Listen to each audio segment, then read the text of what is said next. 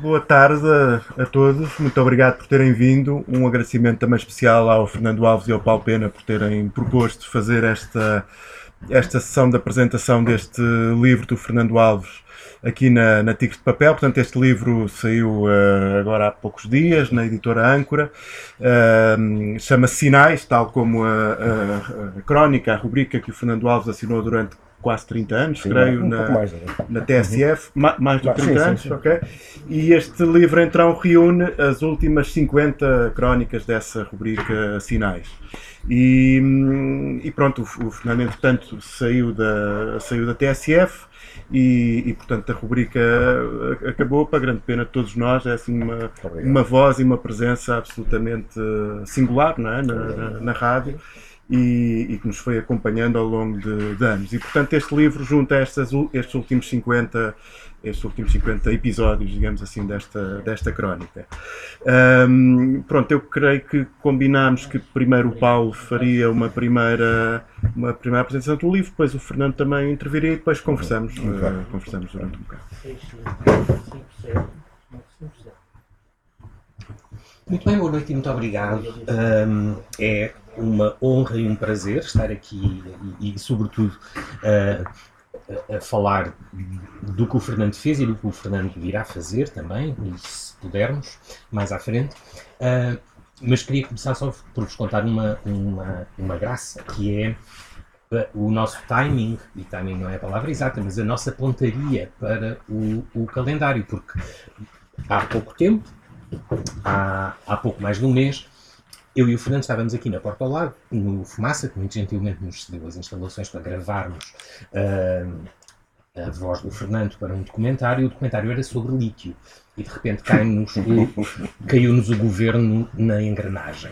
E hoje, uh, que estamos aqui a, a falar, e, e, portanto isso, isto foi combinado nessa altura, no, no longínquo dia 14 de dezembro.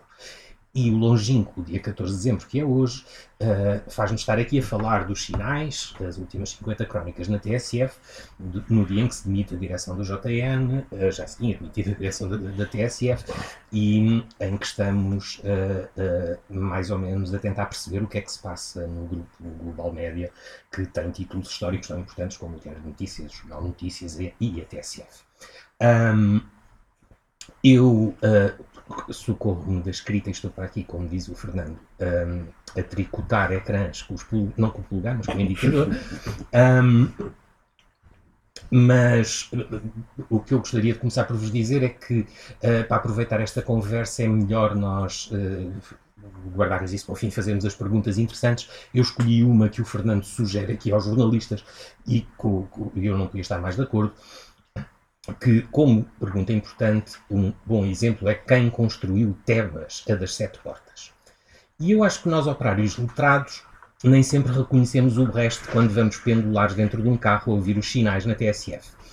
E é essa exatidão cheia de leveza, a do Fernando, e a leveza é a mais importante de todas é, chega a Rita na altura certa para, para, para, para me apanhar a citar o Paul Valéry, uh, é que uh, a leveza mais importante é a do pássaro. Infelizmente, para o meu apelido, não a da pena. Uh, como já tinha sido uh, dito pelo Paul Valéry. Mas é isso que fez dos sinais aquilo que podemos ter como um antídoto para o que o Fernando chama também, e está neste, neste livro, o tempo das perguntas curtas, das respostas curtas e da substância curta. Eu tenho que confessar algumas coisas ao Fernando e a primeira é, é, mais ou menos contemporânea de quando ele começou a fazer os sinais, de 1990, talvez um bocadinho, okay. um bocadinho antes. Mas como diz o Fernando também, andar para trás é olhar para diante às arrecuas. Eu, eu estava a acabar o 12 ano nessa altura, nesse longínquo ano de 1990, tinha feito a PGA, mas eu não fazia a mais pequena ideia em que curso é que me devia continuar ao, ao cavaquismo. Uh, e inscrevi-me numa, numa prova específica de Direito. E hum, pedi uma advogada que conhecia bem, Isabel Duarte, uh, que me aturasse um dia uh, para me explicar bem como é que é o trabalho de, alguém que vai escolher o curso de Direito. O cliente, que a Isabel, Isabel convidou-me para passar um dia com ela de trabalho, e tinha um cliente que era a TSF. E, portanto, o meu dia de trabalho, uh, de, de, de pesquisa, de reportagem, sobre o que seria a atividade de uma advogada, foi passado na TSF. Uh, a Isabel teve uma reunião com o Emílio Rangel nas Amoreiras e eu fiquei sentado no átrio a ver sair gente muito feliz com olhares sarcásticos e vozeirões muito harmónicos. Eu já tinha percebido então que nunca chegaria aos calcanhares da Isabel no método seguro de arrumar a papelada, de a separar numa mala de cor muito pesada que ela continua a erguer com uma técnica de ginasta olímpica e acho que pela inteligência dela ela também quis que eu visse isso mesmo. E portanto a minha felicidade estaria, e acho que nesse dia eu percebi isso, naquele entra e sai de sentido imediato da vida que me pareceu ser a TSF no dia em que lá estive. Muito bom. O, o curso de jornalismo uh, eu passei, para ser sincero, a jogar matraquilhos nos intervalos das RGAs, mas uh, a escolha deveu-se àquela rádio que o Fernando criou e àquela visita particular. Eu ouvi a TSF desde os tempos em que a TSF era pirata. E como sou filho único, aprendi a combater o silêncio com ela. E foi com ela que eu soube tudo e mais alguma coisa. E quando eu e a Patrícia nos casámos, recusámos comprar uma televisão por causa da TSF. Uh, o, o, o, Fernando faz parte disso tudo e, e, faz parte do mundo que a TSF me deu. Fosse pela espessura das palavras do Fernando, pela entoação que ele lhes dava, e depois aqui podemos falar mais à frente, porque há muito para falar sobre isso, na forma como eu as ouvi agora sem, sem ter lido o livro, fui reouvir re os sinais. Um, até pelos temas que ele nos escolhia. Uh, eu sempre ouvi os sinais como um verdadeiro despertador do meu dia. Eram jornalismo, crónica, atualidade, perenidade e poesia. E talvez erradamente sempre me preparei para ouvir os sinais com a atenção que me merecem os haikus japoneses, hum. sobre os quais eu, aliás, não sei nada. Mas soube sempre que dos sinais tiraria uma descrição única que me explicaria um facto e que tudo isso seria depois cortado por uma hiperligação com que o Fernando mostraria também alguma moral. E nestas 50 crónicas, cada uma delas curta, como são 3 minutos de rádio, temos um cânon literário a ecoar na nossa imaginação estafada e até embiocada pela arenga político-recreativa que o Fernando aponta. Desigualdade, diabetes, alfaces, Vinícius de Moraes. Há aqui gatos saídos de poemas do Pina. E muito mais, sem ser exaustivo, Manuela Fonseca, Ana Arendt, Ruben Braga, Adélia Prado, Arnaldo Antunes, eu não vos, vou-vos poupar a lista, mas ela é muito grande. E quando o lemos, como o Fernando se lê quando nos conta alguma coisa, em letra também 14, salvo ver. Agora já 16, 16. Uh, reparamos na insubmissão que estes sinais nos incitam, que estes sinais nos incitam. Por aqui somos levados por um agnóstico que acredita que se rende à beleza a distinguir as palavras com fome das outras. A arte de bem podar as palavras que o que o Fernando aqui sublinha, contrasta com o rocio televisivo. Os sinais são o tratamento humano totalmente biológico para aquilo que o Fernando chama a erva ruim que se esconde nas frases. Mas a insubmissão de um fundador de uma rádio de notícias é, perdoem-me, uma joia rara. As duas convicções que reinam hoje nas redações e que são propagandeadas pelos chamados mourinhos dos jornais, muitas vezes autodenominados mourinhos dos jornais, dizem que o jornalismo deve ser curto porque ninguém tem tempo para ler coisas demoradas e que os textos não podem falar do que os leitores, ou ouvintes ou telespectadores não percebem. Mas no lugar deste curto e grosso que se transformou, perdendo as boas qualidades do chofre, num folhetim tóxico, como lhe chama o Fernando, de banalidades rápidas e o Fernando soube construir uma alternativa. Simples e breve deve ser o jornalismo. Os sinais são a prova de que até a mais hegemónica das ideologias conservadoras pode ser subvertida. Confirmem isto no índice, se não acreditam em mim. E estas 50 crónicas mostram-nos o que podemos ver quando nos sentamos no chão como um mendigo que Tabucchi conheceu em Paris. Os homens passam e não são felizes reportam-nos as velhas avenidas novas, cheias de unhas de gel, onde se troca ouro por uva mijona, enquanto se estende o padrão mimético dos caminhos tricotando ecrãs, como a fazer agora, dos polegares. Tudo é exato e profundo nestas crónicas que nos denunciam a verborreia fúngica. Eu com o Fernando aprendi há muito tempo que escrever é dissipar. O Ambrose Verse também pensou o mesmo. Gostas desse? Gosto. Bom, é, mas oh, agora vou ao ponto. Mas ele dissipou a ideia num sarcasmo que o Fernando muitas vezes evita. O repórter, disse o Andrew, o Andrew Bird, não, o Ambrose Burse, é um escritor que vai adivinhando o caminho até à verdade e que depois o dissipa numa tempestade de palavras. Reparem que até o verbo dissipar pode significar muita coisa diferente e polarizadora. O Fernando dissipa o resto, mas não a verdade. Até porque, ele diz, há coisas que só podem ser ditas de megafone ligado. Por isso, muitas vezes, estas são crónicas de uma beleza dorida, feitas por um ancião dorido das cruzes, que é um exagero, onde ouvimos o importante resumido na inteireza dos factos. O verdadeiro murro que vai doer-nos, inevitavelmente, não tardará. Esperemos que tarde o mais que possamos conseguir. E aqui aprendemos também que há sempre outra coisa que podia ter acontecido, mas essa coisa não é linda. Mais vale um passo atrás do que uma fuga em frente, talvez porque andar para trás nos obriga a dar passos mais curtos. Saberemos nós que a missão das folhas é definir o vento? E que a liberdade pode escolher-se numa história triste em que uma revoada de pássaros procura uma porta de saída? Ou num banco de jardim à sombra, como nos promete o último destes sinais?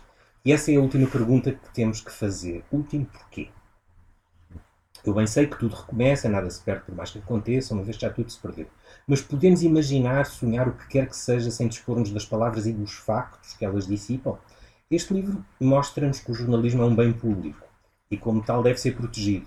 Protegido de negociantes que abrem fundos anónimos nas Bahamas para despedir jornalistas da TSF, na JN, protegido das redes sociais que nos roubam a intimidade e nos exercitam os polegares, protegido da mentira que se desvelou todos os dias há muito tempo. Um bem público não pode depender de interesses privados. O jornalismo, sejamos pessimistas ou não, não vai dar lucro. É claro, precisa de gente que saiba podar as palavras, como o Fernando faz e diz.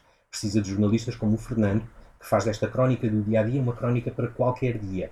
Não há neste livro, como vocês vão ver, nada que seja datado ou, ou, ou simplesmente uh, alusivo a um, a um acontecimento escolha qualquer. Para o Fernando, lembro-lhe apenas um haiku muito generoso que eu ouvi neste livro e que aqui vos deixo. Não deixes de fazer ao caminho com o olhar com os sentidos todos. Obrigado. Obrigado. Obrigado.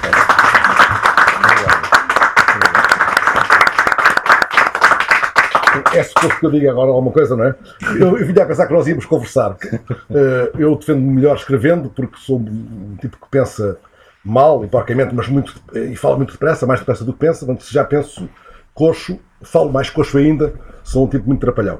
Uh, e ele deixou-me aqui várias, várias possibilidades de, de, de âncora, uh, que eu não queria perder, mas já me esqueci da ordem pelas quais fui alertado pelo, pelo Paulo. Uh, eles várias vezes falam em jornalismo, não sei se. sem rábulas. Hoje não há rábulas aqui, entre amigos não, não, há, não há conversa de mole.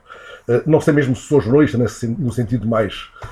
Enfim, tá, no mais nobre talvez desejo ser, mas no sentido mais corriqueiro da, mais operacional. Digamos, não, não sei se sou jornalista, eu não, não, não, não venho de vias académicas, não havia curso de jornalismo em algum sítio onde eu comecei a esgadanhar a telefonia, uh, e eu quis sempre só, ser só de uma coisa, da rádio. Um, cozinhando em várias panelas ao mesmo tempo, porque era possível fazer assim, nesse tempo.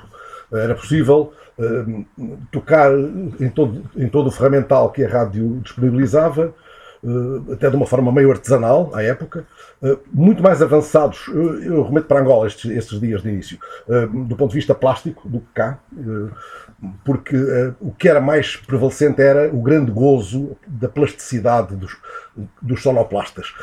As, as, montagens radiofónicas desse tempo eram feitas em direto, ao vivo ali. O tipo acertava, como num disco joca mais tarde, né? o tipo acertava, não, não sei como chamar esse processo de, de, de, passar a escuta só para, para a orelha esquerda, acertava ali uh, uh, a faixa, uh, estava outro disco a tocar e quando aquilo acabava ele fazia-te um sinal com o olhar, nem era com as mãos, é com o olhar e tu entravas em cima do sinal dele Uh, separado por um vidro, e quando acabavas o último suspiro do, da última sílaba, estava a entrar aquilo. E era, era, tudo perfeito, é tudo mágico, tudo era uma, uma alquimia de sons. Né? E eu até chamo alguns uh, aos sonoplastas, creio até que num texto que fiz para aqui, os tipos que punham luz dentro das nossas vozes. porque é isso, foi, foi por eles, por causa deles, por causa da magia a que eles se entregavam, que eu uh, me apaixonei por aquele ofício estranho para mim. Que a rádio nesse tempo, na cidade onde eu vivia, não tinha uh, jornalistas, não havia uma redação, uh, havia um tipo que passava uh, os noticiários da, da, emissora nacional em onda curta e da BBC em língua portuguesa e da Rádio Praga, em, certo, em, certas circunstâncias já apanhámos a Rádio Moscou e Rádio Praga, Rádio, Praga, Rádio Tirana também, e, mas antes a, Rádio, a BBC e, e a emissora nacional.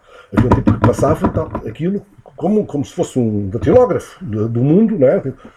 e vinha um, um locutor de notícias à, à, hora do noticiário principal da estação, que era a uma da tarde, o horário nobre da rádio não era amanhã, como agora, lia o noticiário e à vida dele. E ficavam os tipos continuavam a brincar às telefonias. Não havia uma redação que produzia informação própria. Não. Havia uma arrumação que era, no fundo, uma réplica da arrumação eh, das rádios que nós ouvíamos e, que transcrevíamos. Porquê é que eu fiz esta fuga para te dizer o seguinte? Não sei, por isso mesmo, se alguma vez quis ser jornalista. Bom, quis ser foi daquilo, daquela coisa, eh, daquele mundo estranho, daquele entrar e sair da, da porta da TSF mais tarde, que, te, que tanto te cativou. Um, quis ser daquele mundo onde discutíamos muito sobre pequenas coisas, nos, onde, onde, éramos treinados para nos, nos espantarmos, para tentar uh, ser surpreendidos pela linguagem poética do mundo, quer dizer, uh, e não tanto para uh, aplicar um, um, dado receituário. Claro, cá havia relações com os jornalistas, com uma hierarquia, com o rei que parte, e às tantas esse trânsito fez, fez com que tipos como eu se moldassem também ao modo de fazer que respeita regras e, e, e que respeita códigos profissionais dando até a vida por eles se for necessário. Não é? Já não estamos em tempo de dar a vida por isso, é? mas, enfim, de honrar, honrar o nome que temos. E, e, e, isso volta a ser verdade hoje quando as redações estão, a começar por aquela onde eu trabalhei até há pouco tempo, estão ameaçadas de uma forma que já não era vista há muito tempo. Não, não. Isto não tem isto não tem truque nenhum, não tem o que saber. Trata-se de acordar cedo, uh, muito cedo, às 3 da manhã, ir para a rádio, chegar às 4 da manhã, uh, tentar chegar até antes da, da, chegada dos jornais. Os jornais chegam por volta das 4, 4 e 5, vêm os seguritas trazer o molho de jornais. Quando eu lá estou antes do segurita chegar, vou correr, levanto-me e vou ajudar a arrancar aquilo, tiro um, jornal de cada, menos o Correio da Manhã. O Correio da Manhã, às vezes tirava, ultimamente tirava só para me, irritar, para me enervar, mas uma, uma, muito tempo não tirava sequer o da Manhã, tirava os outros todos espalhava aquilo, fazia como diziam então Jorge Branco, olhar de helicóptero, o gajo levanta-se para os, os, jornais espalhados na mesa, olha de helicóptero e tal. Uh, e pai ficava ali à espera, armado de Newton, à espera que me caísse a maçã na, na carola, né? Uh, e, a, e, a, maçã pode ser um título do JM, pode ser um título do El País. Ah, entretanto, ligas esta coisada e tal, El País e tal. Eu não, eu, eu não me entendo com línguas bárbaras, quando ando sempre para a raiz latina. Portanto, o Monde, o Bel País, os latino-americanos, os bazucas, ando por aí. Epá, e de repente há uma fotografia que toca de uma dada maneira, que qualquer coisa que, que faça estremecer.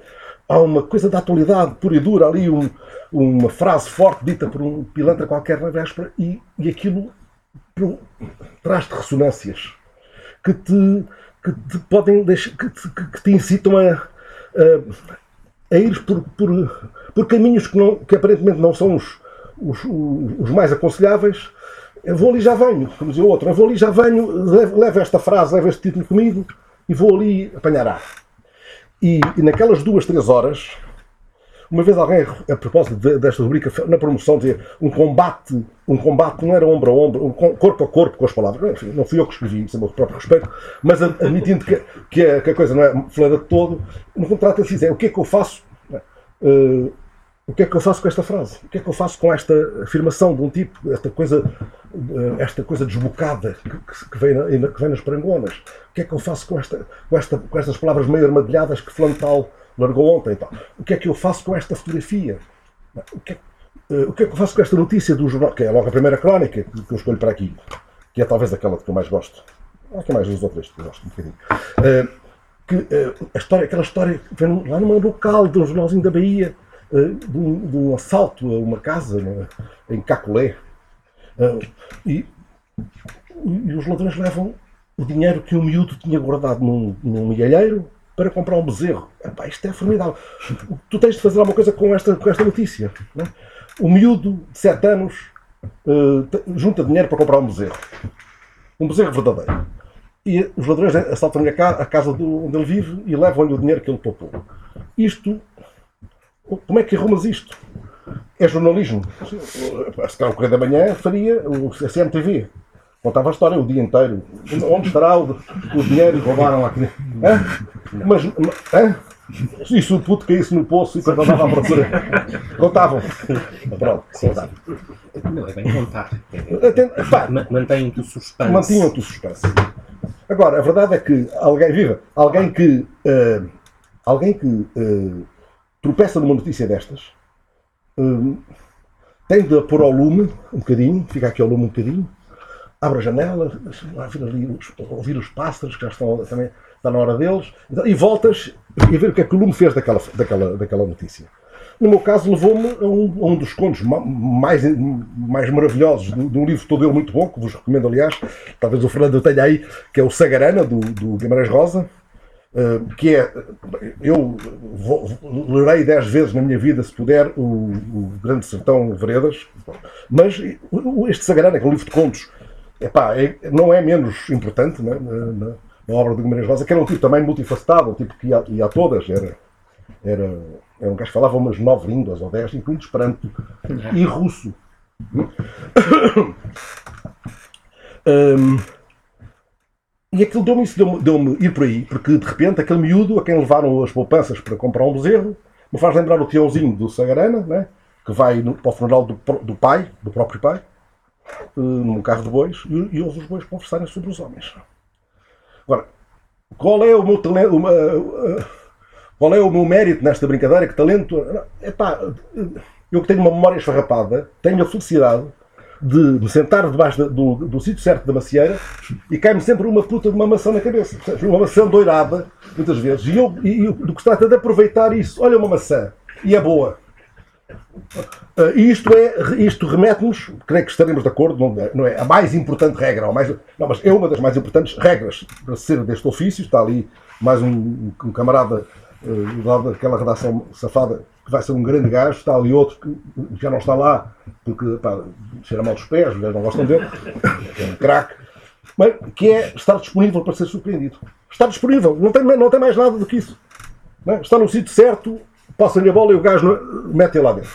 É? Agora, enquanto está à espera que a bola lhe chegue, tem aquela arte toda de, entre geometria, poesia e o raio que está no sítio certo, e está a pensar que coisa, que dança mágica é esta do futebol. Nós estamos no ofício que escolhemos. Uh, Mandam-nos bolas pelo ar, é? ou, ou caem-nos aos, aos, aos, pés bolas. Temos que fazer uma rábula, fintar o inimigo, é? e o, o adversário, mais correto. Fintar o adversário. E depois, e agora, baliza, ou antes da baliza, um tratado de geometria. Que é o que é o futebol. Para mim, é geometria, uh, tática militar, alguma coisa, uh, poesia. Certo? e velocidade. Uh, É, é, é, isso, é ter a felicidade e ter tempo, darem-te esse privilégio, essa, essa, essa, uh, esse privilégio raro, que enquanto outros estão ali a esgadanhar notícias como manda, como manda a sapatilha, é-te permitido que estejas debaixo da macieira à espera que te caia a maçã. Agora, o que fazer disso? Se não, juntas 10 maçãs, vais vender ali à loja 10 maçãs, epá, é apenas um gajo que vende maçãs o que, o que esta profissão nos permite, às vezes, e tu, tu tens tido essa felicidade também, é podermos estar disponíveis para outras coisas dentro do ofício. Para outras coisas hum, que nos fazem felizes. Que nos fazem felizes, sendo isso, muitas vezes, feito de somas de, de pequenas infelicidades de grandes insatisfações, de grandes amarguras, não é? Uh, o, o, o, procurar a pergunta certa mais do que a resposta, que não que fecha o assunto. A pergunta cuja resposta ainda traz a possibilidade de uma nova pergunta. Esse jogo. Agora, tu vês no, no, nos noticiários tipos a esticarem o microfone, 10 microfones para aquele senhor dizendo todos, levando todos a mesma pergunta, que é isso que é uma coisa está comigo feliz, como é que é possível 10 gajos que de redações diferentes esticarem 10 microfones transportando a mesma pergunta superada por 10 editores lá atrás é? e a, a, pergunta que já era óbvia mas nós não precisávamos que eles lá fossem porque já sabíamos que era a pergunta que eles levariam e aquele senhor que tem de responder àquelas 10, àquelas 10 vozes com uma pergunta tendo atrás de si um galheteiro de circunstantes que é, uns, uns tipos que estavam ali para um, um congresso sobre o peixe-espada. É? Estão ali uns tipos com umas gravatas novas que foram comprar para estar atrás de sua, eminência, que vai falar do peixe-espada. Leva com 10 perguntas sobre a crise do dia, pá, todas envenenadas com uma seta cheia de veneno, todas. Quero- Sabe, mas não, não, não, traz outra vez, não, segunda dose. dá-me- Pá, Nós tivemos a felicidade de poder escapar a esse veneno algumas vezes, não é? E até mais, falar sobre este veneno. Falar sobre este veneno. Se eu vejo um repórter em frente à porta de um palácio, às 7 da manhã, com um frio tramado, a dizer uma coisa que dizer na redação, eu sinto-me enganado, como, como telespectador, sinto que aquele gajo está a ser usado como um escravo moderno, não é? que alguém está a gozar, e que alguém está a gozar na redação dele connosco, com, com toda a gente. Comigo, contigo, com o gajo que lá está lá frio, com um salário baixo, porventura, para fazer uma pergunta, para, para contar uma história que podia contar na redação. São 7 da manhã, os palácios estão fechados, está ali um portão. Não é? Eh, ao menos na Grécia, no verão, uma repórter dentro d'água a perguntar a outros banhistas se, a água está quente. Epá! ainda, tem, ainda pode ter alguma graça, uma vez, tá uma vez, uma vez sem exemplo. Agora, eh, portões de palácios é tramado, não é? Portanto, nós temos essa felicidade de poder apanhar o, pá, o, o, o rabo de fora de uma história que pode ser contada de outra maneira que não a, a chapa 4, senão- que não aquela. Agora, li- ligas, a- está na hora dos noticiários, dos noticiários e ligas, e vais ouvir de certeza alguém dizer: Mas para lá, já não vou ao implementar, ou ao ou impactante, esse- ao, ao foco, eu não vou a essas coisas. Mas, os gajos todos a dizer acordos, não há treinador de futebol, ministro, repórter que não diga acordos. Jorge Jesus não disse da outra maneira. Mas também errado, também errado. Mas, lá, mas esse é um erro mais genuíno dele. Pronto. Mas eh, não há eh, não há momento, não há dia nenhum em que um, um interveniente na coisa noticiosa, comentador, eh, pivô, convidado, não, não diga a, a propósito ou a despropósito do que é que seja, o, o assunto está em cima da mesa. Pá, um dia destes vai ser preciso que o assunto esteja em cima do, pá, do bidé. O- o- está tudo em cima da mesa. E o que nós temos de, fazer é, é deslocar, o, deslocar o cenário. Agora vamos pôr o assunto debaixo da macieira. O assunto, ordem, o assunto da ordem do dia, agora pomos aqui debaixo da macieira, ver se nos quer alguma coisa. Eh, foi só isso que eu quis fazer ao longo da minha vida, não quis fazer mais nada. Eh, às vezes tive a felicidade de o fazer nos, nos noticiários. Uma vez o António Jorge Branco queria que eu fizesse o noticiário da madrugada, na Antena 1, na velha Antena 1. E eu tinha para essa noite, pá, uma, uma outra, uma outra epopeia eh, organi- programada. Tinha, tinha eh, conseguido para essa noite um, pá, um- fazer um jogo de damas. Pá. Eh, o António Jorge não, não dava jeito nenhum fazer o noticiário logo de madrugada. Pá, tenho que fazer todos, isto é rotativo. Eu, eu fui o primeiro a fazer. Que eu, o Guilherme Pitacilo, que era nosso diretor episodicamente. Foi muito, foi muito importante porque virou-nos do avesso a cabeça, o modo de falar, o modo de construir as frases, o modo. virou-nos do avesso. Eh, Eu mudei o modo de contar as coisas com o António Jorge Branco. E o tipo disse: Não, tens de fazer, pá. Não podes, porque eu sou teu amigo, se tu me falhas, já venho eu fazer. Não vou pôr outro gajo a fazer. E vai haver logo bocas. pá. Eu, eu, eu fiz. E à uma da manhã fiz o primeiro sério e começava assim. Boa noite, amor. Isto hoje eh, está tramado. olha. E à uma e meia, amor, não aconteceu nada de muito diferente desde a uma até agora. Tá, ouvi isto, faz aquilo e tal. E contei o mundo à pessoa com quem ia jogar um jogo de damas. E o tipo ficou, ouviu às, à uma, ouviu às duas, pensou, este gajo ainda se pira, ainda grava isto e vai-se embora, ouviu às duas, às duas e meia, e nos dias seguintes deu a, ouvir a redação toda aquilo, e isto é um modo de fazer. Isto é um modo de fazer. Este gajo está a falar com pessoas, no caso uma, mas esta uma representa todos os tipos que estão a ouvir. Este tipo está a falar, é uma pessoa a falar com outras pessoas. No caso, com outra pessoa, com outras pessoas. Agora, diz, epá, isto vai de acordo com os, os cânones, e dá para fazer todos os dias assim. Não, isso é chover, é, é um, epá, uma palavra mil vezes repetida, dizia a Sofia na transformação em baba. Isto é, é, é fazer baba comunicacional, não. Ah, mas sim, mas uh, porque é que as redações, não, porque é que, este, porque é que é tramado, é que nós temos- a resposta para isso, não. Mas seria bom que as redações pudessem criar, em todos os jornalistas, não ao Vaticano, que eles respeitassem regras do ofício, esta possibilidade de, epá, voar fora da asa, né? Quer dizer, hoje fala aí, fala aí com, como se jogasses damas. Fala, abre, abre essa coisa e ser uma, ser uma pessoa, uma pessoa concreta que, né? que, mete, que mete as tripas no, no, que está a fazer. E o coração, e, embora aqui uma crónica diga que o órgão, o órgão amoroso vai passar a ser o fígado, não é? Citando cientistas, não é? Uma coisa, uma coisa que os cientistas uh, descobriram.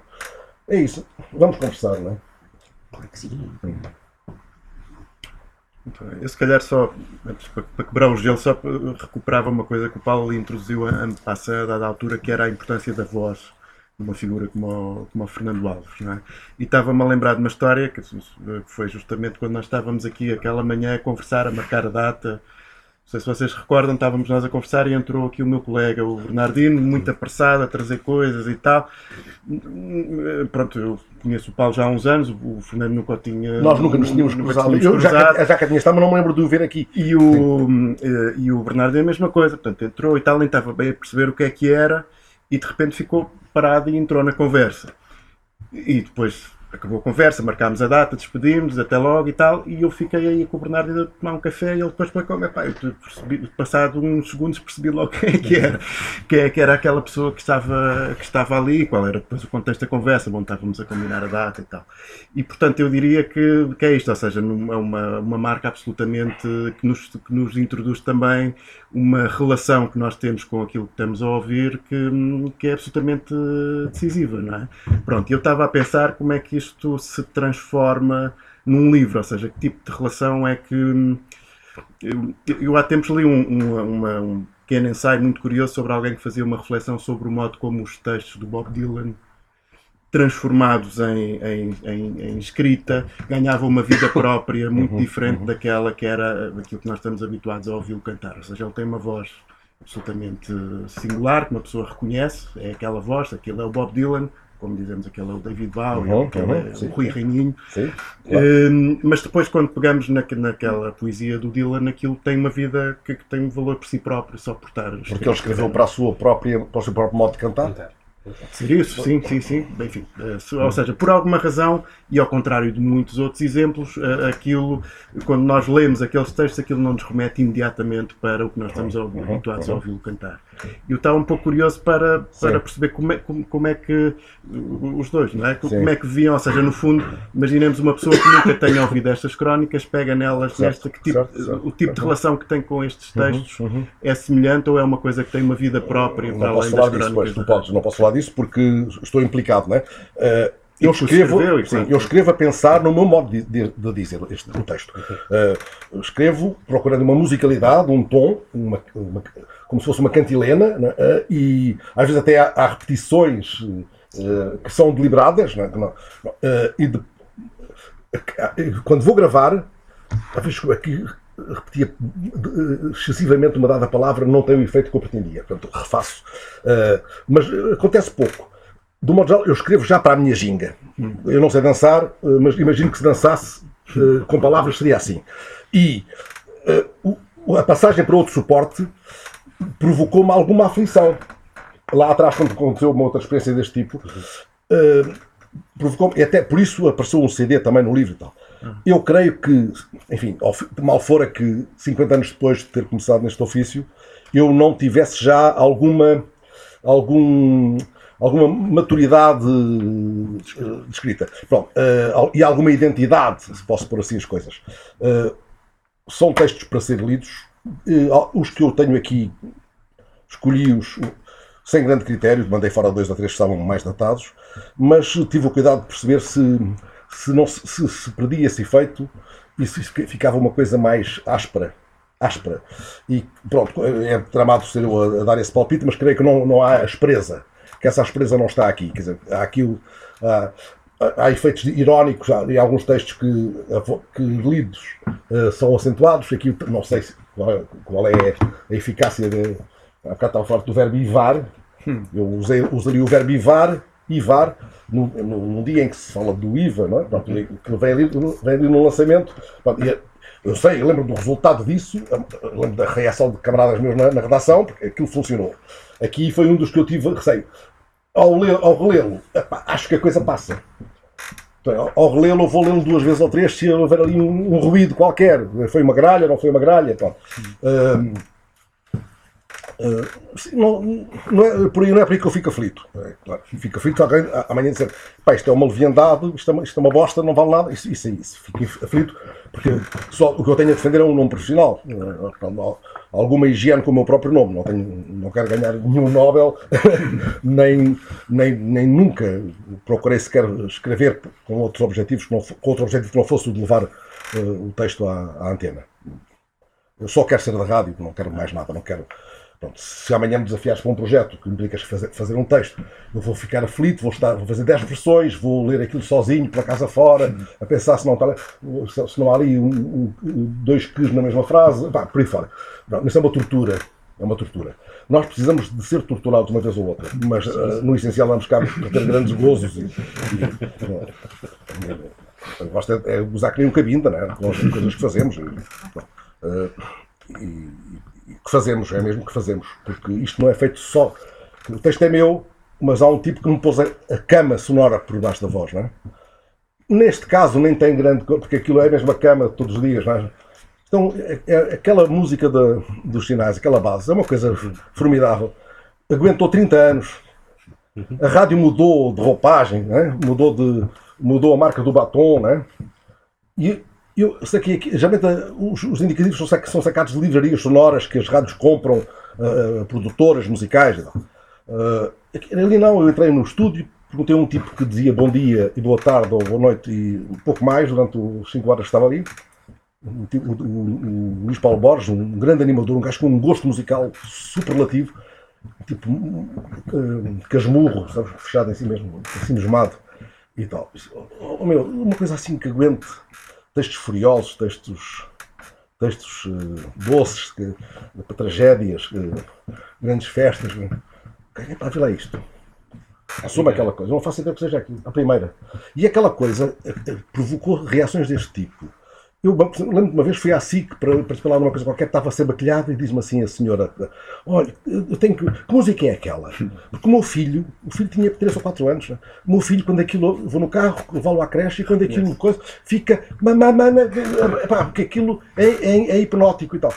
E eu creio que aquela, aquela só a felicidade de ter, de ter encontrado aquela base foi meio caminho andado para ganhar uma, uma cumplicidade que eu sei que existe entre mim e centenas de pessoas que eu não conheço muitas vezes. É? há, uma, há, uma, há uma coisa. Isto é tramado de dizer, não tenho um modo de dizer que, que não me deixa um pouco envergonhado. Eu creio que o, o mérito dos sinais é ter criado essa ligação com pessoas que eu não conheço. Com pessoas que eu vou conhecendo ao fim destes anos. É pá, todos os dias, há não sei quantos anos, eu ouço ir para o trabalho uh, epá, você às vezes irrita-me, às vezes não sei o quê, às vezes faz-me chorar. E há ali uma, uma, alguma coisa que é na, na essência verdadeira, sabe?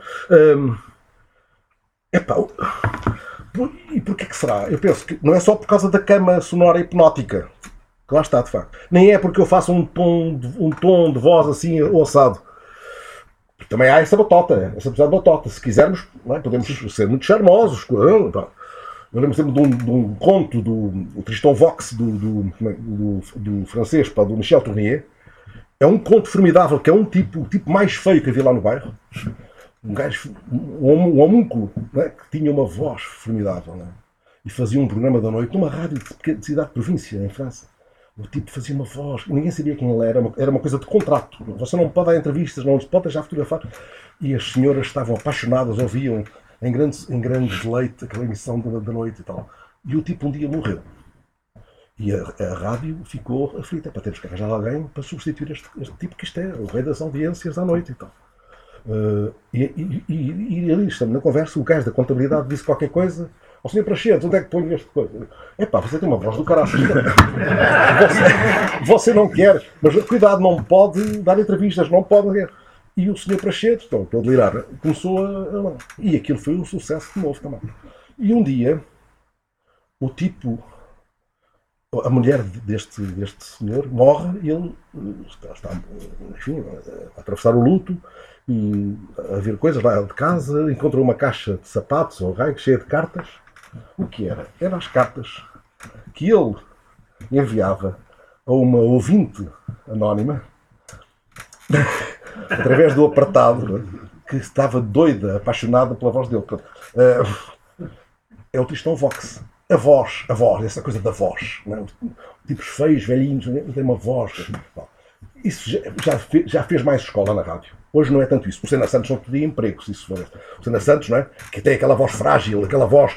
Epá, mas é um caramba, aquilo é um, é um tipo do circo, aquilo é uma loucura. Tipo, é, é, é, mais, é, o, é o Rafa, é o Rafa, na Atena, na cobriza aberta, na, na, fase boa do Rafa, não é agora? Bom, portanto, uh, o tipo faz da voz, que é uma voz frágil à, à partida, tem tudo contra ele, faz um trunfo, faz uma arma poderosa. Não é?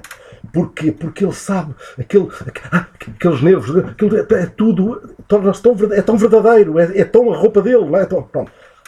E eu às vezes penso muito numa história que tem a ver com isto. Tem a ver com o quanto nós, tu podes, com estes ingredientes todos, com o modo como, como escreves, hum, contando uma história, criando, criando um, um, um uma intensidade, uma intensidade no que está a ser, fazendo pescadelas de olho para, para outras macieiras boas. Olha, vai ali àquela macieira que também há lá maçãs. Coisas sem armar ao pingarelho, sem estares ali a, a, tentar criar um, clube de fãs ou, ou raio, ou tentar vender 10 livros de um escritor que tu gostas. Não, é pá, deixas cair, olha, caiu-me esta maçã, quem, quem quer apanhar? Essa também é a nossa função. É? Se eu me lembro de um verso do Pina, é pá, deixa-o cair, pode ser que alguém apanhe e vai ler o Pina. Pronto. Uh, mas eh, toda esta chave eu concretizei na minha cabeça. Eu que não venho de escolas de jornalismo, concretizei a chave da coisa a partir um, de um telefonema de um ouvinte para o ar. No, no, tempo em que a TSF eh, falava, o Rangel pediu para fazer um programa que era, que era, era fácil. Era um, um produtor, um animador, a pôr os, as conversas no ar e eu a, a falar com pessoas que viessem à rede, em direto, sem, sem, sem nada combinado. Disse, pá, mas é tramado, então, mas eu, se aparece lá um gajo a dizer que se vai suicidar, o que é que eu faço? Eu não tenho preparação nenhuma, até posso dizer disparates e o homem suicida-se mesmo.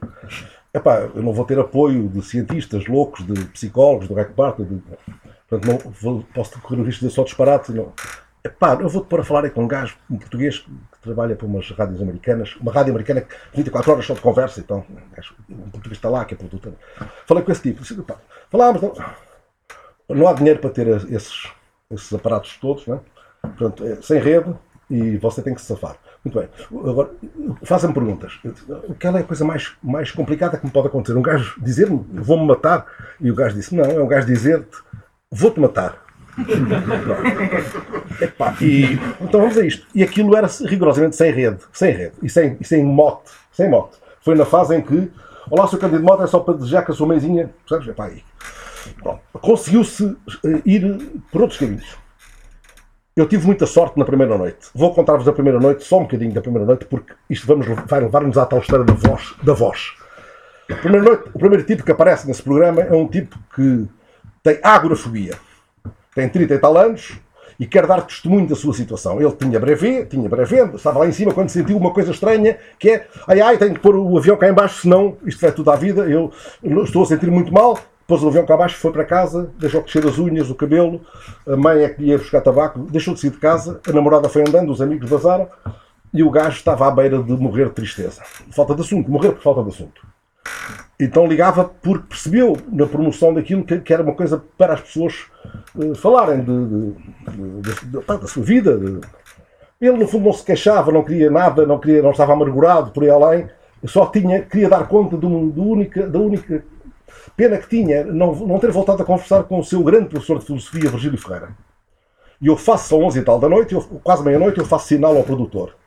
Assim. E o produtor vai à lista telefónica e liga para casa do tipo que tinha fama de ser, de não gostar dele próprio no espelho, de, pá, seguramente não sabia o que era a TSF, devia ouvir a Antena 2 manhã à noite, ligou, Gil Ferreira atendeu o telefone e num minuto o meu colega, Fernando António, produtor, conseguiu explicar ao Virgílio Ferreira que estava um gajo, tinha sido aluno dele no Camões, que, uh, que tinha agrofobia, tinha que ser já sobre professor, desculpe lá, mas é para que rádio? Eu estou a imaginar. Epá, não tem que ser já. Sim, senhor, mas olha que eu não me lembro como é que quem é o gajo, quem é que é, não, não me lembro, então mas ponha lá. E, e o José está 5 minutos a falar com esse, com esse rapaz. Uma conversa nem quente nem fria, nem morna. Como ele era. Então, mas você foi no Camões, em quem foi isso? Eu não me lembro, sabe, tive muitos alunos, mas pá, foi afável tanto, tanto quanto ele era capaz. Cumpriu a função. Pronto. Foi amável. Foi amável. Pá, olha o que é que queria dizer. Então, pronto, ok. Leia a estrela. Leia a estrela. De quem? De quem é que me ajuda? Estrela da manhã. Leia a estrela da manhã. Pronto, leia. Segundo gajo. O segundo gajo era um projecionista de cinema amador, ou seja, um, um, um gajo de, de, de, de, lá de baixo, de, de, de Porto Covo, ali perto, que vinha na Serra do Cercal, chovia torrencialmente, o gajo tinha, visto, tinha vindo de uma sala onde os cães passavam no meio da sala durante o filme, estavam seis velhas, uma levou um banco de casa, pronto, contou a história. Terceiro, terceiro telefonema. Uma, uma tipo uma voz rouca. Olá, boa noite. Eu fiz parte da primeira comissão de mulheres paraquedistas, enfermeiras paraquedistas para a guerra colonial. Estou a ouvi-lo deitada na minha cama. Eu comecei, eu comecei a tremer. Comecei a tremer. Tenho o transistor em cima do peito. Estou aqui com os meus 17 gatos. E está com uma voz de bagaço. E, tal, e, e falou da, solidão, não sei o quê e tal. Memórias tramadas e coisas. Estou aqui a senti-lo, a senti-lo. E naquele momento eu percebi uma coisa. Muito obrigado, boa noite. E fomos andando. Veio o quarto, veio o quinto.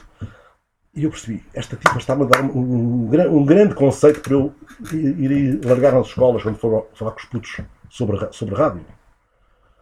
Que é a voz, a tua voz, ou é tátil ou, não, ou é um track que sai pela grelha. Ou tocas as tocas, literalmente, aqui não há, não há renhanhosa, é ou tocas as pessoas com a tua voz, ou então, epá, é um, é um track, é mesmo um. Portanto, todos os pavões que estão ali a fazer voz de homem nas, nas telefonias, boa noite, seus ouvintes, e uh, esses gajos deviam ouvir esta mulher, se é possível, passar aquela, aquele bocadinho, aqueles 3 minutos de conversa, perceberem que a, a voz é uma ferramenta preciosa que, que não é para não é para fazer ginástica, não serve para fazer ginástica, não serve para armar ou, ou não há um padrão, se não somos todos iguais na antena. Não, é o, o, o José Gomes Ferreira dizia uma coisa, o José Gomes Ferreira, o, o respeitável, o grande poeta que eu tive o prazer de entrevistar, cocorado na casa dele de Alvalade, assim, cocorado, uma coisa, aquela cabeleira branca mágica. É? Contava no, lá nos diários que uma vez vinha a ser de uma pastelaria, os putos estavam nós tantas vezes que fizemos isso lá em Angola, na praia, nós dizíamos, passa, eu sou o Eusébio, eu sou o Coluna, quer dizer, nós dizíamos em voz alta, fazíamos o relato da nossa aventura de ser outro gajo, um, herói do futebol. E os miúdos estavam nisso, eu sou o não sei quê, tu és o não sei quê. E ele parou, olhou para os, gajos, para os miúdos e disse assim, no passeio à própria assim, eu sou um José Gomes Ferreira. um José Gomes Ferreira. Ora, eh, nós hoje ligamos, sintonizamos uma rádio e ouvimos um tipo que não distinguimos do outro que vem a seguir, e do outro que vem a seguir, e do outro que vem a seguir. Então, o que fazer com a nossa voz é isso, é encontrar uma ginga para a nossa voz, um, um, um modo de construir a nossa fala não, e uma eficácia qualquer, uma, uma, uma eficácia verdadeira. Não, é? uh, não armar em, em manequim de dos banqueiros da, da voz. Não é?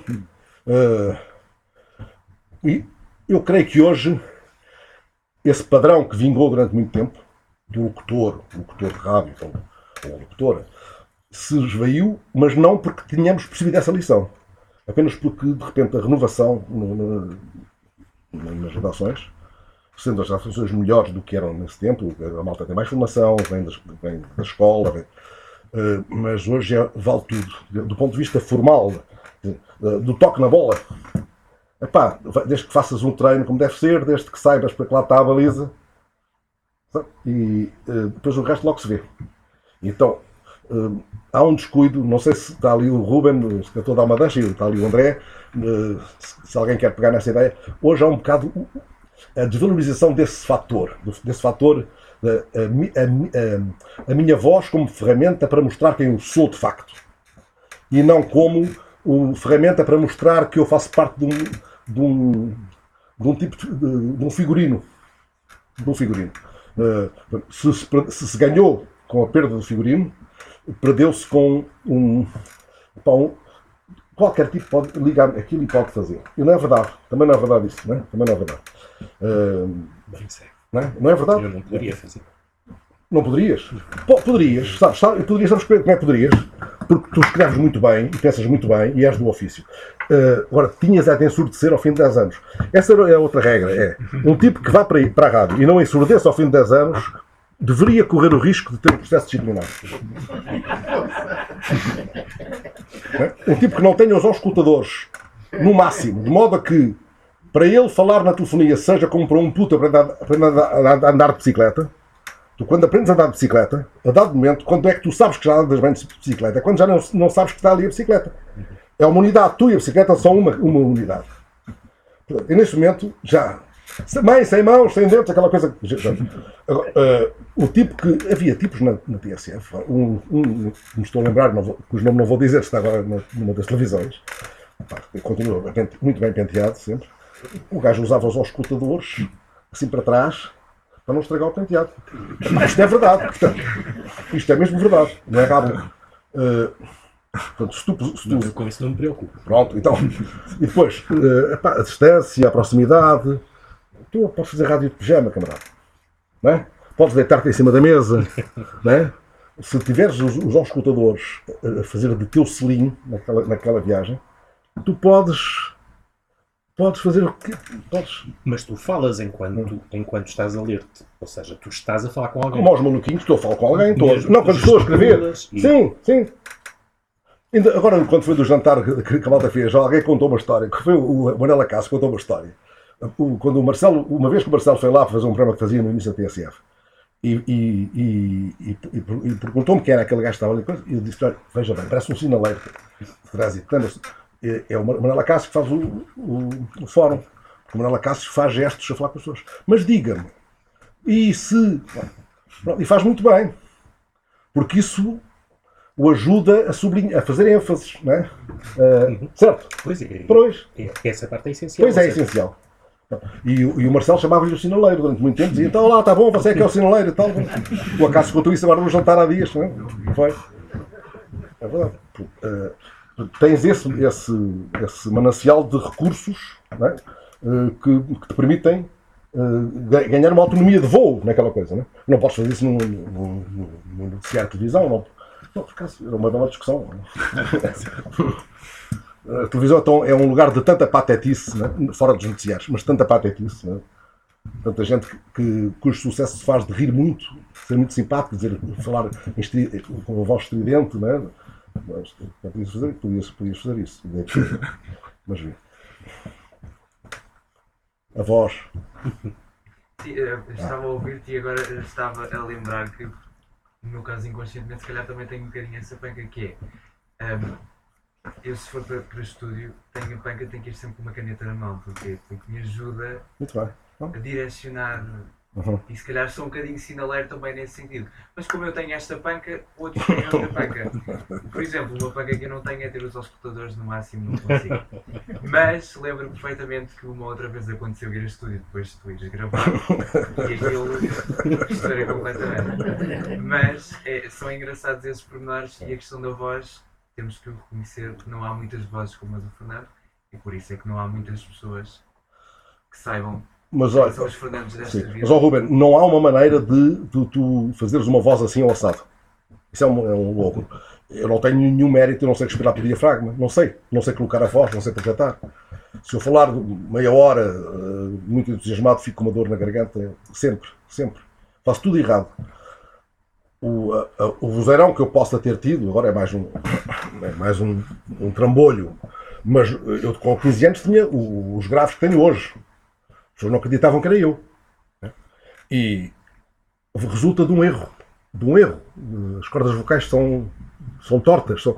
Quando eu deixei de fumar, fui ali a um, a um, a um médico, um otorrino famoso, bem, famoso, um gajo que cobra em nome da fama que tem. Eh, e o tipo conseguiu assustar-me o suficiente. Disse-me, você é uma besta. Eu paguei-lhe ali, você é uma besta. Você tem três fatores de risco conjugados, para você tem peso a mais, é um fumador pesado, é um fumador infiltrado e disse-me outra coisa qualquer. Ansioso, é muito ansioso. Isso. Portanto, você qualquer dia dá-lhe uma cacoa e não tem tempo de chegar à janela para se suicidar. E está resolvido, deixa de fumar naquele momento, acabou até hoje. é? Esse gajo mostrou desenhou umas cordas vocais. Que fazem, são, tão, são tão tortas, tão, tão fora do, do- do padrão, que fazem provocam um timbre que eu não sei contrariar. Uma vez entrei em Viseu num, num café, num café, peço desculpa, numa tabacaria, num- numa papelaria, muito cedo, pá, um frio do raio no inverno, e eh, assim que vi que estava ali uma coisa aberta, fui- disse, bom dia, é o público, por favor, só disse isto. É um velhote, os homens antigos, sei. o senhor não vai me desculpar, o senhor não faz uma, uma crónica na rádio. É assim. Eu, eu entrava num táxi e os gajos reconheciam-me às vezes. É? Uh, só para dizer, leve-me a tal sítio. Não, não. Rádio, não. Uh, eu creio que tem a ver com isso, com alguma coisa que está para lá da minha própria vontade. não é? Mas uh, é irrelevante hoje. A, voz é uma ferramenta que tu podes, podes ter uma voz do caraças e ser um canastrão. E podes ter uma vozinha. É, Se não é mas ajuda. se é, pá, eu volto a dar o exemplo do Senna Santos. O Senna Santos tem a voz mais improvável. E é um grande comunicador, pá. É um grande comunicador. Deixa-me dar um exemplo talvez mais radical ainda. Quando a Terra Radio começou, eh, uma das filosofias do, do, do Sylvain Gir, eh, um dos grandes eh, fenómenos da, da rádio europeia dos últimos 30, 40 anos, foi nós vamos fazer documentário sem comentário. E portanto não havia voz. Criar uma voz, ter uma voz própria, pode não ser ter a própria voz dentro do trabalho que se montou com uma filosofia sonoplastia, de tantas outras coisas, e a voz do autor, muitos dos primeiros autores do, do Arteiro Radio, nós nunca a conhecemos. Sim, sim. Sim, é é um exemplo mesmo muito radical. né? Eu avisei. É, parte. Por isso é que cheiro mal dos pés.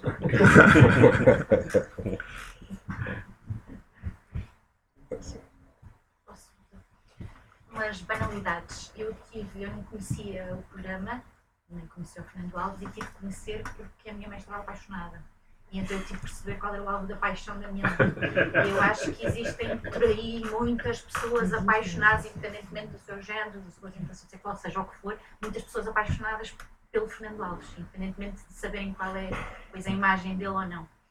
E aquilo que apaixona é uma conjugação mágica, não é uma conjugação de alguém que consegue fazer uma crónica tão acutilante, tão incisiva e que ao mesmo tempo nos obriga a rasgar horizontes. E por outro lado tem uma, uma voz, uma voz que pode nem ser eh, um esforço, é uma voz, olha, uma dádiva da natureza, entre aspas, que é uma voz hipnotizante e saber utilizá-la como ninguém. E essa conjugação é inédita, é uma maçã de ouro assim muito valiosa que de repente nos cai na Sim. cabeça e que nós ficamos assim meio estonteados. Sim, eu tenho consciência disso, sim. tenho. E, eu, e a partir daí, a minha mãe sempre foi até a última. Aliás, o meu problema é que eu andava de carro com a minha mãe, era miúda, né, que eu nasci em 80, e a minha mãe, de repente, havia uma altura em que eu tinha que me calar obrigatoriamente. E ela nunca me mandava calar, eu era uma livre pensadora e podia verborreia prevalecer, e de repente tinha que me calar porque tínhamos que ouvir o Fernando Alves. E a partir daí é que eu comecei a seguir o Fernando Alves. E portanto queria só perceber daqui dos ouvintes.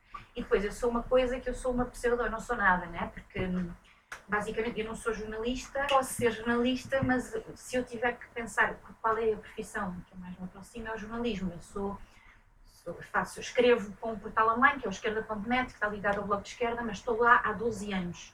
E basicamente o meu trabalho é escrever sobre tudo: cultura, ambiente, política, nacional, internacional, tudo. Ah, e tenho a possibilidade, que é fabulosa, de fazer projetos meus estar ligado à história oral, à questão da memória, fazer um projeto sobre as mulheres de Abril, ir para Beja sozinha, e no meio das casas, e das casas eh, anónimas onde estão, onde estão eh, jogados, que é a palavra certa, jogados imigrantes de, de várias nacionalidades, ou ir falar com os capatazes. Que os, portanto, eu tenho a capacidade, o privilégio de poder voar por aí e fazer vários projetos e, e tocar em tudo, não é? Também por uma falta de recursos, etc. Mas se eu tiver que dizer o que é que eu sou, eu sinto-me jornalista nesse Claro, sentido, claro, não é? claro. E acho que uma das características que eu tenho é as maçãs, quando caem em cima, mesmo quando me deitam ao chão, eu vou apanhá-las. E vou ver o que é que posso fazer com elas. Eu acho que é isso. Eu posso ser medíocre em tudo aquilo que faço, mas acho que uma das características que eu tenho é pegar nas maçãs e ver o que é que elas me, me podem dar e nos podem dar a todos. E, e estão na mesa duas pessoas que sempre são uma- um farol para mim, não é? De- do, que é que, do que é que o jornalismo ainda é ou que pode ser. falo porque tenho uma inveja. Se eu um dia for jornalista, quando crescer, porque agora não sou nada, quero ter a possibilidade de fazer projetos de investigação e etc. Escrever como, como Paulo escreve e poder ter essa. que é, que é muito raro, é raríssima, coisa mais intocável hoje em dia. E o Fernando Alves, pelo espaço, por aquilo que conseguiu fazer e por ter conseguido manter durante tanto tempo né, Mas eu preguicei muito, hein?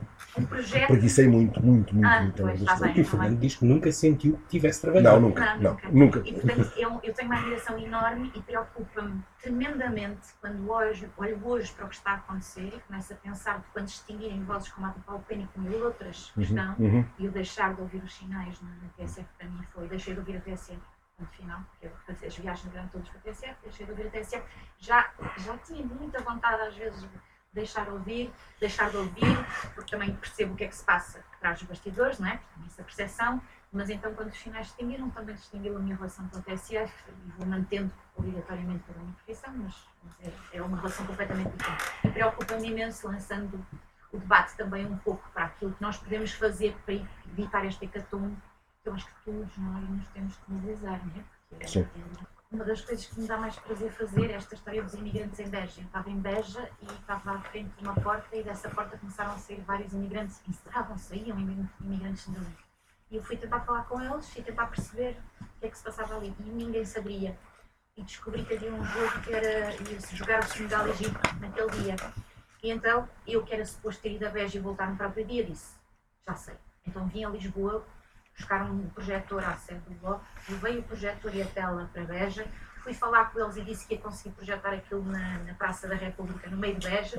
Vimos o jogo, no final do jogo eu já conhecia toda a gente. está. Já não Pois, fui embora pois. de Beja, fiquei em Beja uma semana. Pois, é isso. E onde é que eu estava? Fui jantar à casa de um, de um capataz, que era o explorador dos imigrantes, fui jantar com eles no chão, às ve- à luz das velas, num plástico, à, mão, claro, eles ensinaram-me como é que se come arroz à mão, porque eu não fazia tanta ideia como é que se comia arroz à mão, e lá estava eu com 50 e tal pessoas, de homens, de várias nacionalidades, que eu não conhecia lado nenhum, e de repente isso permitiu-me sair de lá com uma reportagem, não lhe posso chamar reportagem. É uma reportagem. É uma, é uma reportagem. não Não, mas é uma reportagem. mas isso permitiu-me até hoje, eh, falo com eles, todos os meses pelo menos, falo com estas pessoas com quem tive há dois anos. Fala aqui por assim, telefone ou vai lá? Eles agora estão muito espalhados, né? alguns ainda Sim. continuam, na, continuam mesmo Não no percebes que eu estou a ter, eh, já aqui. hã? Estou a terminar uma. hã? Mas isto é um exemplo, mas isto é um exemplo daquilo que é mais fabuloso para mim. É de repente eu estou num sítio qualquer e aparece-me uma maçã e eu digo, olha, É isso. bom, É que isto não tem segredo nenhum, é estar, é estar disponível para, para a surpresa, estar, estar atento, para espantar-se com as coisas, né? espantar-se com as coisas. É, não, não tem mais nada que saber, é isto só. E depois, e agora o que é que eu faço com isto? Logo, isso logo se vê depois. há cada vez menos espaço para fazer isso. não é? Acho que é outra coisa. Bom, peço desculpa. Eu acho que é outra coisa, é que é princípio. Bem, claro, sim. Este, este ofício, eu acho que. o Kapuscinski dizia, dizia dos escritores, não dos jornalistas, qual dos escritores, um cínico não serve para este ofício. Né? Pronto, isso é, isso é uma regra de ouro. não é?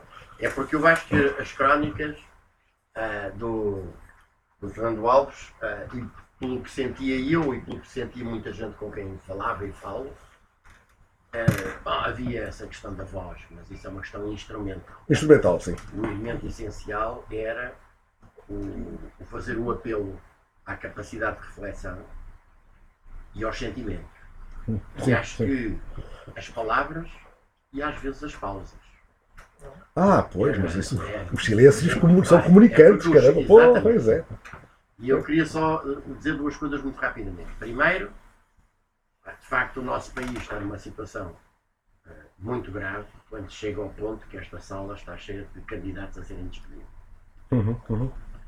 E quando eh, um país como o nosso se dá ao luxo de desperdiçar pessoas como o Fernando Alves. Ou seja, isto está, para mim está definido. Mas de facto vivemos hoje uma época concreta, enfim, não nos vamos perder por aí, mas, mas é significativo. Segundo, essa questão do, do apelo aos sentimentos e das, e, da, e das pausas, eu queria só contar aqui brevemente uma história. Em 2006 houve um navio, houve um barco de pesca que naufragou em, em frente a Pataias e em que morreram seis dos sete tripulantes, um a um, por uma miserável ausência de capacidade de salvamento daquelas pessoas. E portanto o helicóptero enganou-se e foi para fora à procura do barco, e depois o barco estava a 30 metros da praia, mas eh, tinha um aparelho de pesca cá fora, não podiam ir embarcações a hélice, não havia uma lota d'água, não havia um lança-cabos, não havia nada. E portanto a Polícia Marítima se limitou a ir informando os familiares, estão lá seis, olha agora ainda vejo cinco, para agora ainda vejo quatro, até restar apenas um. Houve um homem nessa altura que arrancou de Caxinas e que veio para aí fora, chamado Mestre Festas, que sentou à porta do Ministério e disse: Eu não saio daqui Exatamente. enquanto não tiver o compromisso da nossa Exatamente. E fundou a Associação para a Maior Segurança dos Homens do Mar, um projeto em que eu tive a enorme honra de participar também, e era de facto um exemplo de, de dedicação aos outros e de preocupação pelos outros. Em 2021 ele faleceu. E o funeral foi em Caxinas. O funeral arrancou da igreja e foi a pé até o cemitério. E quando chega junto do mar, estão cerca de duas dezenas de embarcações paradas. E é o silêncio, é um silêncio sepulcral. E de repente uma começa a tocar a respectiva buzina. E depois outra. E depois outra. E o os ruídos mais ásperos, porque obviamente as buzinas não se fazem para ser simpáticas, mas para se fazerem ouvir. E a certa altura nós temos um cor de 20 ou 30 buzinas, que são um grito lancinante de dor e de respeito e de solidariedade. E é das coisas mais impressionantes. Enfim, já vi e assisti a muita coisa na vida. E aquele momento é um momento tocante. Eu estou a invocar isto porquê? Porque algumas das crónicas do Fernando Alves desper- despertaram exatamente este tipo de, de sentimento. Eu acho que isto é aquilo que se chama uma arma de construção maciça que aterroriza os reacionários de todo o mundo. É. Muito obrigado. Muito obrigado. Eh, Eu só queria dizer a isso o seguinte: eh, eu nunca, eu, eu creio que, que- o, que o que- escrevemos, as reportagens que fazemos, eh, pode, pode ser transformador, pode- mas não, não tenho esse objetivo à partida, quer dizer, não, não penso nisso todas as manhãs quando escrevo a crónica. Não quero salvar o mundo com, com, com crónica nenhuma, não, não quero mesmo. Mas há um ponto aí, assim, se, se alguma coisa me toca ao ponto de me comover ou de me revoltar, sim, eu dou conta disso. Eu, eu dou conta desse, desse sentimento, dessa, até dessa urgência. sim. Mas hum,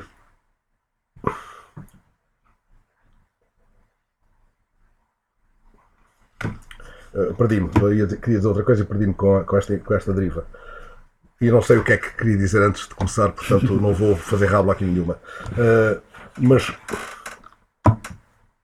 O objetivo não é mudar o mundo. Não, não é.